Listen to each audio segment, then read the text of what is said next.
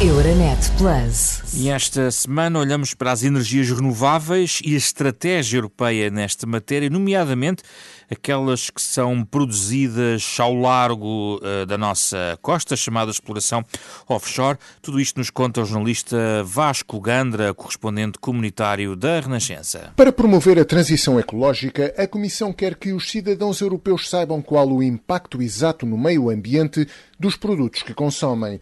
Por isso, já no próximo ano, Bruxelas deverá apresentar uma proposta destinada a melhorar as informações prestadas aos consumidores sobre a sustentabilidade dos produtos, permitindo a cada um fazer escolhas informadas. As medidas da Comissão também deverão lutar contra determinadas práticas, como a chamada obsolescência programada, uma prática que consiste em reduzir de forma programada a vida útil, por exemplo, de um eletrodoméstico. As propostas visam também combater o branqueamento ecológico de produtos que pretendem ser sustentáveis, mas não são. Como os padrões de consumo dos europeus estão a mudar devido à transformação digital, e isso traz novos desafios, a Comissão pretende combater as práticas comerciais online que desrespeitem ou abusem dos consumidores, como a utilização de publicidade oculta. Outro ponto passa por reforçar a proteção do consumidor nas transações online. De resto, a pandemia afetou muitos aspectos da vida dos consumidores, quer se trate de burlas na internet, por exemplo, com máscaras de proteção, ou de planos de viagem cancelados. Ora, a Comissão promete continuar a combater as burlas e a assegurar a proteção dos direitos dos passageiros na União Europeia. O Executivo Comunitário também anunciou que vai desenvolver para o ano um plano de ação com a China para reforçar a segurança dos produtos vendidos em linha. Jornalista Vasco Gandra, correspondente comunitário da Renascença, connosco Francisco Sarsfield Cabral. Boa tarde, Francisco. Esta, esta questão da de conciliar eh, a, a, passagem para uma economia eh, descarbonizada, eh, com, eh, enfim, com as possibilidades financeiras, ainda não está completamente esclarecida. A nível global, há aquelas pessoas que dizem ah, mas isto vai trazer mais benefícios e, portanto, o saldo é positivo, mas tem que se ver caso a caso e, e, e não há uma ideia ainda muito segura sobre isso. É muito bom que, a, que a Comissão Europeia tente a informação que existe sobre uh, produtos como, por exemplo, os carros híbridos.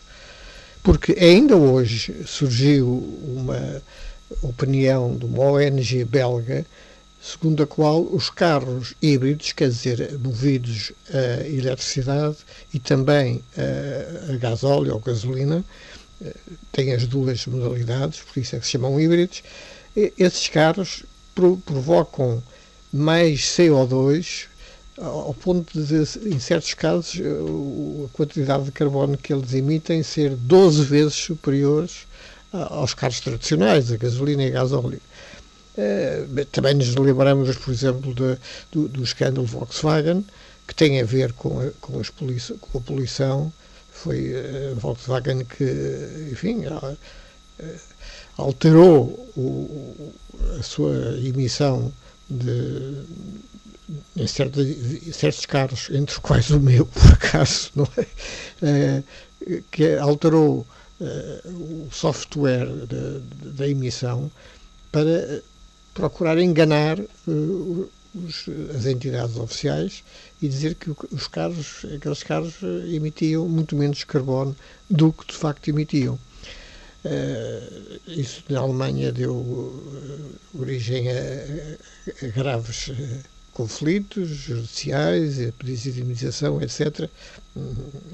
No, no, exterior não houve indemnização, julgo que nos Estados Unidos houve, mas temos de ter cuidado com, com às vezes as empresas facilitam, não é? E, e além disso, Francisco, deixe-me só sublinhar, tendo em conta que muitos portugueses podem estar interessados na aquisição destes, destes, destes veículos, uh, dizer que é uma, uma, uma, digamos, uma força de, de produção, digamos, neste momento está a ser subsidiada e, é, e, claro. e, e essa transição, digamos, energética, que, que está também na base dos planos da Comissão Europeia, parte muito de apoios estatais e comunitários a esta transição.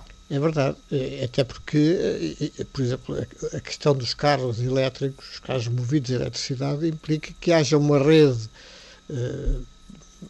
mas, mas uma rede bastante intensa de postos de abastecimento.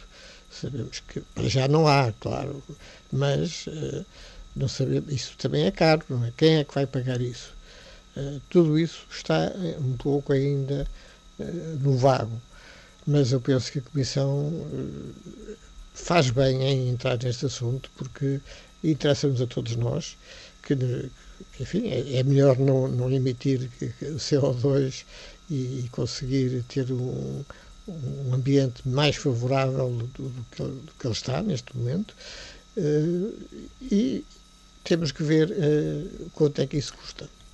Comentário de Francisco Sarsfield Cabral. Euronet Plus. Milano. Zagreb. Bruxelas. Sofia. Riga. Euronet Plus, a rede europeia de rádios para compreender melhor a Europa.